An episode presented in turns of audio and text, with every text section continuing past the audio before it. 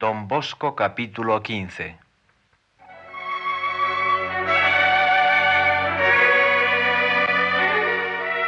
No encontró la manera acertada hasta que no llegó a formar jefes de talleres totalmente ligados a él. Los coadjutores salesianos, religiosos al igual que los clérigos y sacerdotes, pero dedicados a las escuelas profesionales. Pero el internado del oratorio no podía convertirse en una fábrica de obreros, sino en una verdadera casa de educación. Por eso, durante el año escolástico 1854-55, don Bosco inaugura el primer reglamento que delinea la fisonomía de la obra para jóvenes artesanos. De los estudiantes no trata más que un apéndice del reglamento.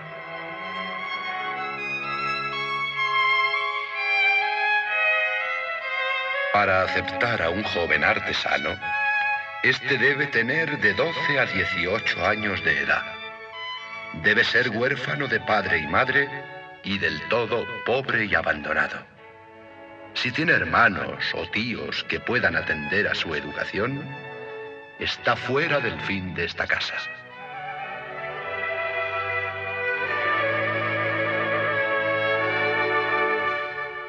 El horario preveía levantarse temprano. La misa, con las oraciones y el rosario, el desayuno y el trabajo. Se reunían de nuevo todos para la comida y el recreo de la tarde. Luego se volvía al trabajo. Al atardecer estaban previstos los ejercicios escolares. La jornada acababa con las oraciones de la noche y unas breves palabras de don Bosco.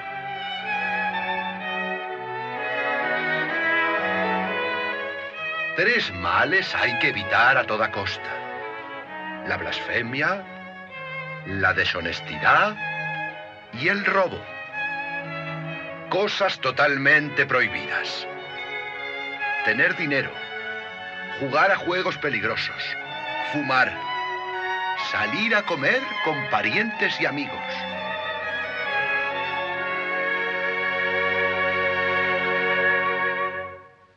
Se invitaba a los jóvenes a participar todos los meses en un breve retiro espiritual, ejercicio de la buena muerte, y cada año en una breve tanda de ejercicios espirituales.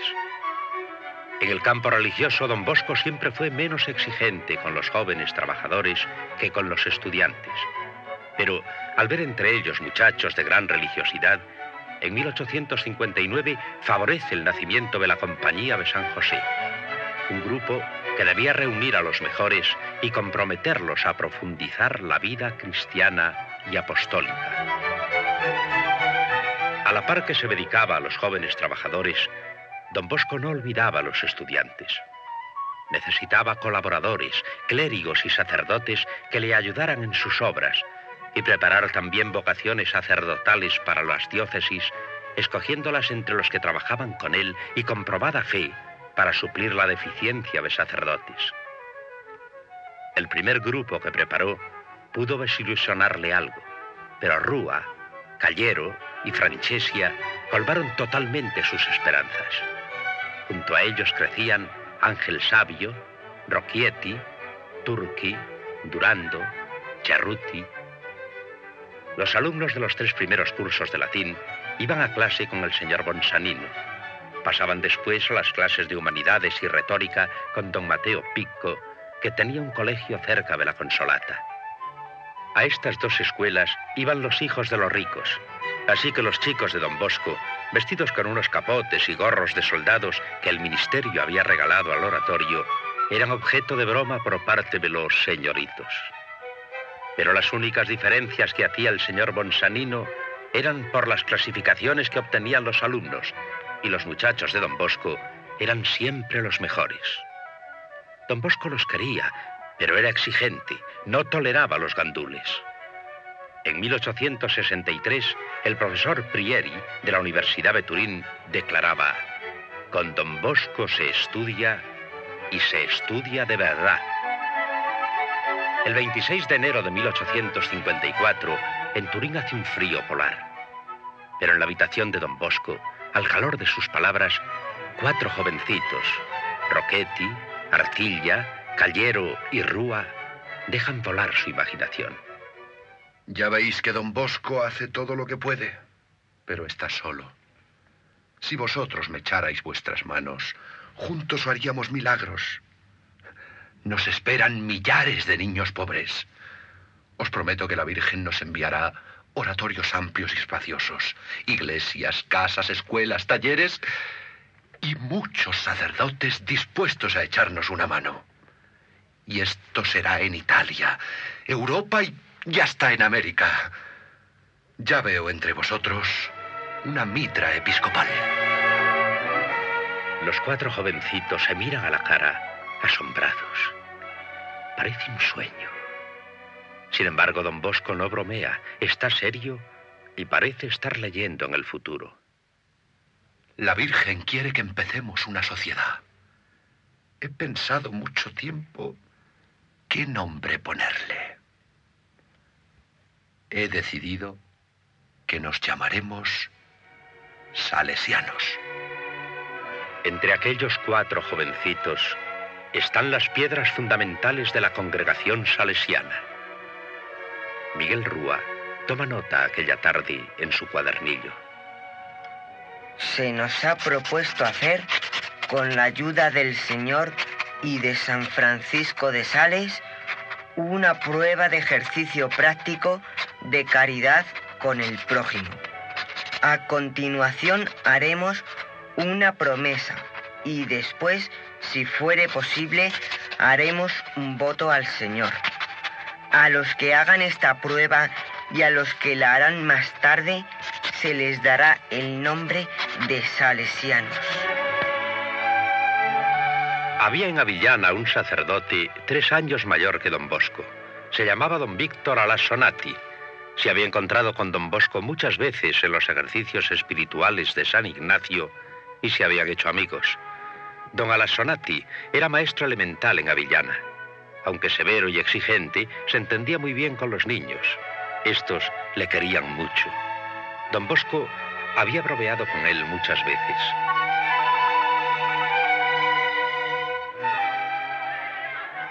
¿Cuántos niños tienes? Treinta. ¿Y no te da vergüenza? Yo tengo 600. ¿Cómo vas a trabajar solamente para 30 chiquillos? Déjalos. Ven a Turín y échame una mano. ¿Ah, sí? ¿Y cuánto me pagarías? Pan, trabajo y paraíso. No amontonarás muchas liras, pero podrás ahorrar todo el sueño que quieras. Riendo, riendo, don Alassonati empezó a tomarse en serio lo que don Bosco le decía. Este se dio cuenta y en los primeros meses de 1854 le escribió diciéndole, Ven a ayudarme a rezar el breviario. El 14 de agosto, despachados sus asuntos, llegó don Alassonati al oratorio con una maletita en la mano y el breviario bajo el brazo. Aquí me tienes. ¿Dónde me pongo a rezar el breviario? En esta habitación donde se guardan los libros de contabilidad, tendrás tu reino. Puesto que has enseñado mucha aritmética, tú te las apañarás con las sumas y las restas. Mm, De acuerdo. De hoy en adelante, tú manda y yo obedeceré. No me perdones nada, porque quiero ganarme el paraíso. A partir de aquel día, don Alassonati se convirtió en la sombra bondadosa y un poco severa de don Bosco. Le alivió en cuantos trabajos pudo. La administración general de la casa, la asistencia, las cuentas de los libros de entrada y salida, los registros, la correspondencia más árida y espinosa. Cuando estaba cansado, cuando la salud empezó a declinar, leía en un cartoncito que había puesto en el breviario a modo de señal.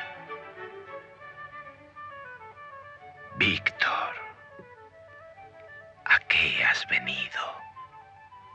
Y al lado había escrito una frase que don Bosco repetía a menudo a los suyos si les veía fatigados. Descansaremos en el paraíso.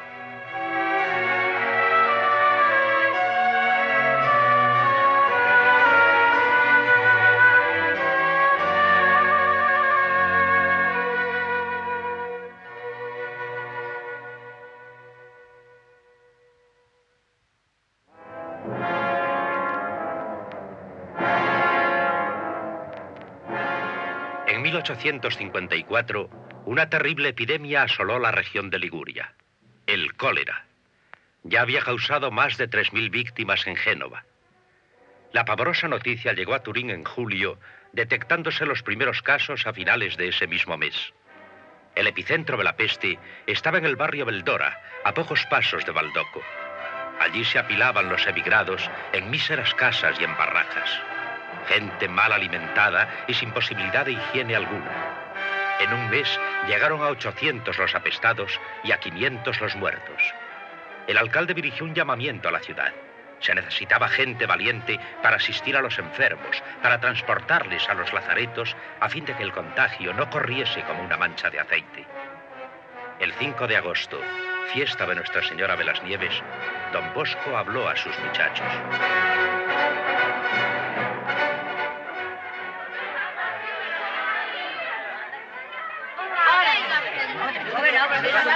¡Silencio! ¡Silencio! Escuchadme. Sabéis que el alcalde ha hecho un llamamiento.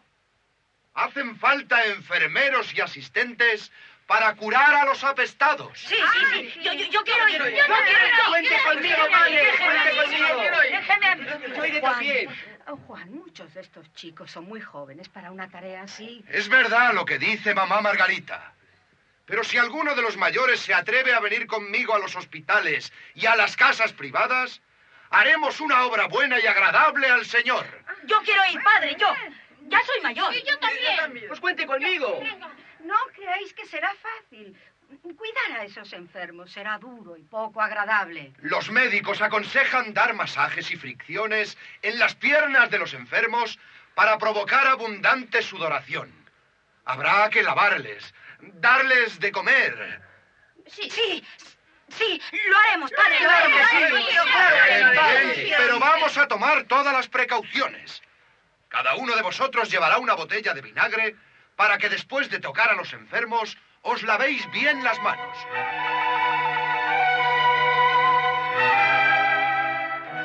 A los primeros 14 que se alistaron, pocos días después se unían otros 30 que, aunque muy jóvenes, lograron arrancar el permiso a don Bosco. Los muchachos quedaron divididos en tres grupos. El de los mayores para todo servicio en los lazaretos y en casa de los apestados. El segundo grupo rondaba por las calles averiguando si había enfermos. Y el tercero, el de los más pequeños, permanecía en el oratorio dispuesto a atender cualquier pedido que trasladaban a mamá Margarita.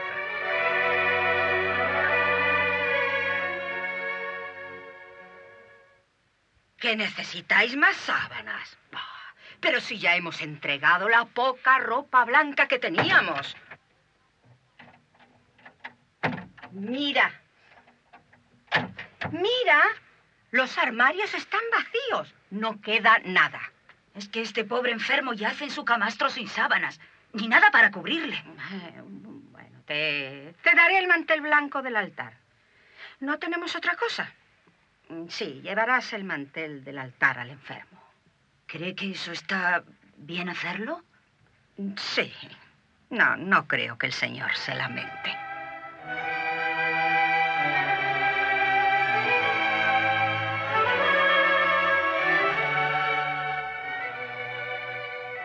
Una tarde del mes de agosto, al volver del lazareto, Juan Callero, de 16 años, se encontró mal. El médico diagnosticó tifus.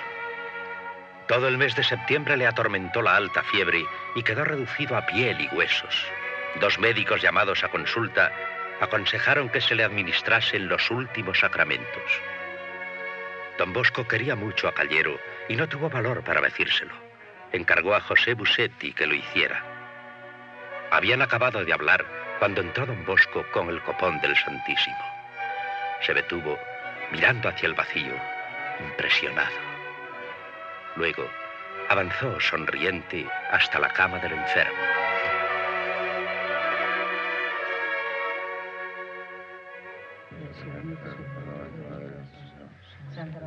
Es mi última confesión. Voy a morirme. No, hijo. Aún no es tu hora para ir al paraíso. Hay muchas cosas que hacer. Te curarás vestirás la sotana, serás sacerdote. Y después, mucho después, con tu breviario bajo el brazo, tendrás que dar muchas vueltas. Tú habrás de llevar el breviario a muchos otros. E irás lejos. Lejos.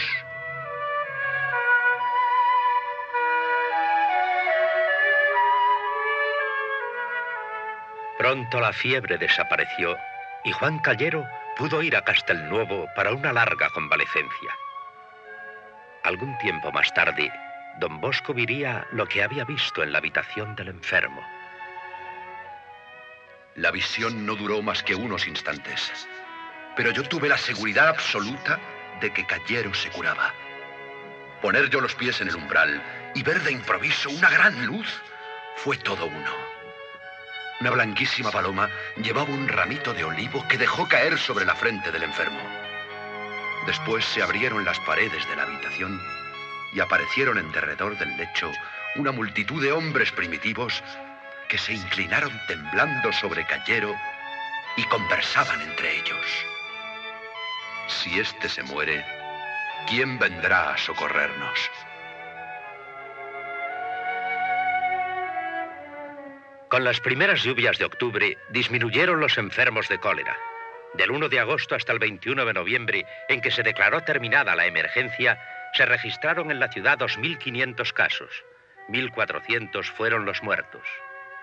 Ninguno de los muchachos de don Bosco fue atacado, así que volvieron tranquilos a sus libros y algunos fueron a pasar unas breves vacaciones con sus familias. Durante su convalecencia en Castelnuovo, Callero comió muchas uvas y le subió violentamente la fiebre. Don Bosco apenas lo supo, fue a buscarlo. Teresa, la madre del muchacho, le recibió desesperada, temiendo que su hijo muriera.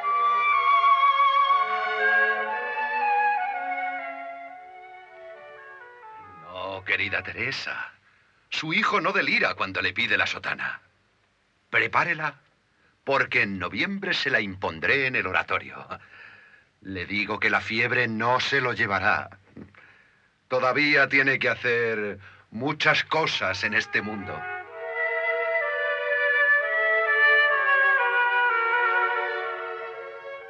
El 22 de noviembre, fiesta de Santa Cecilia, Juan Callero, del todo restablecido, vestía la sotana clerical. El rector del seminario metropolitano, canónigo Bogliotti, admitía al clérigo Callero como alumno del seminario, pero viviendo siempre en el oratorio de Don Bosco. En 1854, estando Don Bosco en Ibequi, recibió la visita de un antiguo compañero del seminario, Don Cullero, maestro elemental en Mondonio, quien le habló maravillas de un alumno suyo, Domingo Sabio. Don Bosco accedió a una entrevista con el niño que acudiría acompañado de su padre el 2 de octubre. El primer lunes de octubre, por la mañana temprano, veo a un niño acompañado de su padre que se acerca para hablarme. Su cara alegre, su aire sonriente pero respetuoso atrajeron mi mirada. Hablé con él aparte de su padre. Me contó los estudios hechos y la vida que llevaba. Vi en aquel jovencito un corazón según el Espíritu del Señor y quedé pasmado al considerar los trabajos que la gracia divina había operado en tan tierna edad.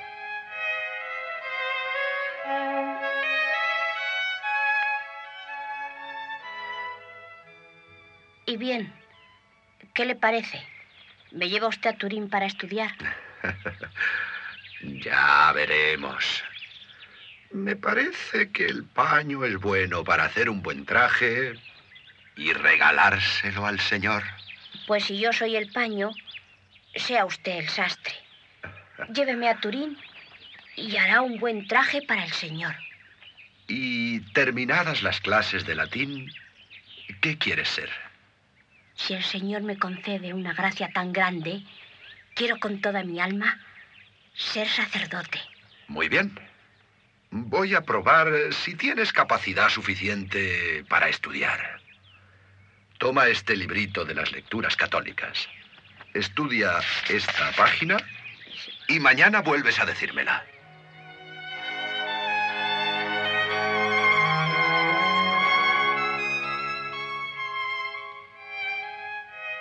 Le dejé libre para jugar y me puse a hablar con su padre. A los pocos minutos, Domingo se me acercó sonriente y me pidió recitar la página. Lo hizo perfectamente y demostrando que había entendido la lección y el sentido de todo lo que en ella se decía.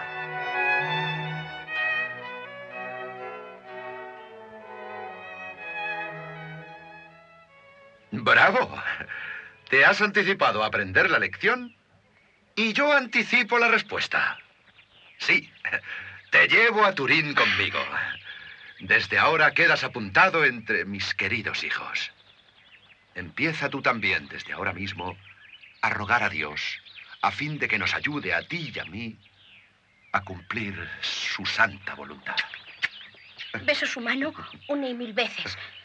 Espero portarme de tal modo que nunca tenga que lamentarse de mi conducta. Nunca.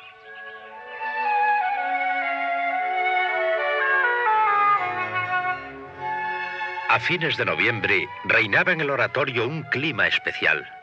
Empezaba la novena de la Inmaculada y era el año 1854. Pío IX había anunciado desde Roma que el 8 de diciembre definiría solemnemente el dogma de la Inmaculada Concepción de María. Por todo el mundo católico se volvía a encender el amor a la Virgen y se preparaban grandiosos festejos.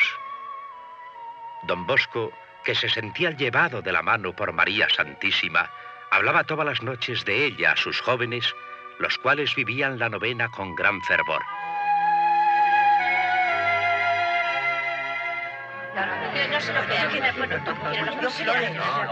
¿Qué queréis regalarle a la Virgen el día de su fiesta?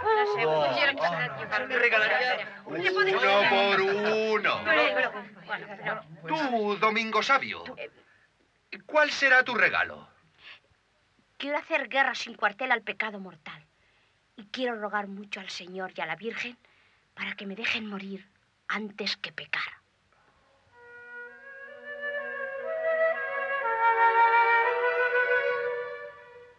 Antes morir que pecar no era una frase inventada por Domingo Sabio, sino las últimas palabras del acto de contrición que por entonces se recitaba después de la confesión. Muchos niños las tomaban como propósito en su primer encuentro con Jesús Eucarístico. Pero lo que realmente conmueve es que mientras que miles olvidaron aquel propósito, Domingo fue heroicamente fiel hasta la muerte. El 8 de diciembre, Pío IX, ante una inmensa multitud de cardenales y obispos, proclama como dogma de fe que María, desde el primer instante de su existencia, no había sido manchada por el pecado original. Aquella noche, una fantástica iluminación resplandecía en toda la ciudad de Turín. Plazas, ventanas, terrazas a orillas del Po lucían millares de farolillos. La gente se echó a la calle y en imponente procesión fue al santuario de la Consolata. También los muchachos de Don Bosco recorrieron cantando las calles de la ciudad. En un momento de descanso de la gran fiesta, Domingo Sabio entra en la iglesia de San Francisco. Se arrodilla ante el altar de la Virgen y recita una breve plegaria que será famosa en todo el mundo salesiano. María, os doy mi corazón. Haced que sea siempre vuestro. Jesús y María, sé siempre mis amigos. Dejarme morir antes que tener la desgracia de cometer un solo pecado.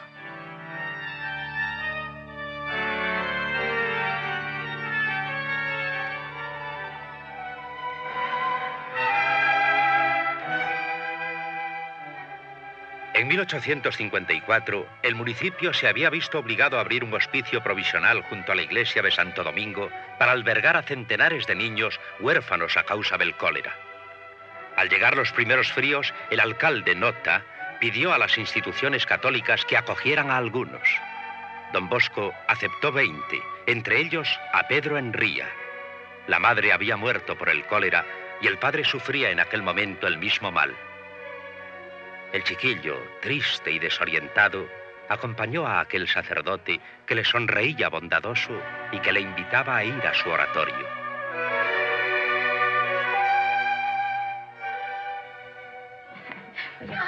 Más niños, Juan.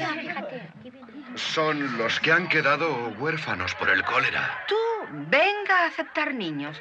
Pero ¿cómo los vas a mantener? Se conforman con tan poco, madre. Ya lo sé, ya lo sé. Bien.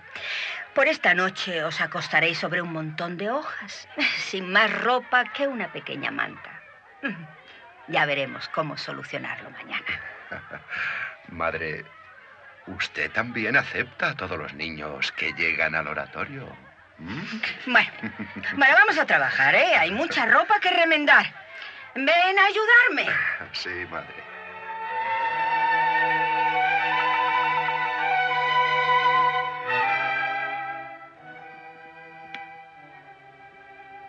Aquel niño, Pedro Enría, siguió con don Bosco toda su vida.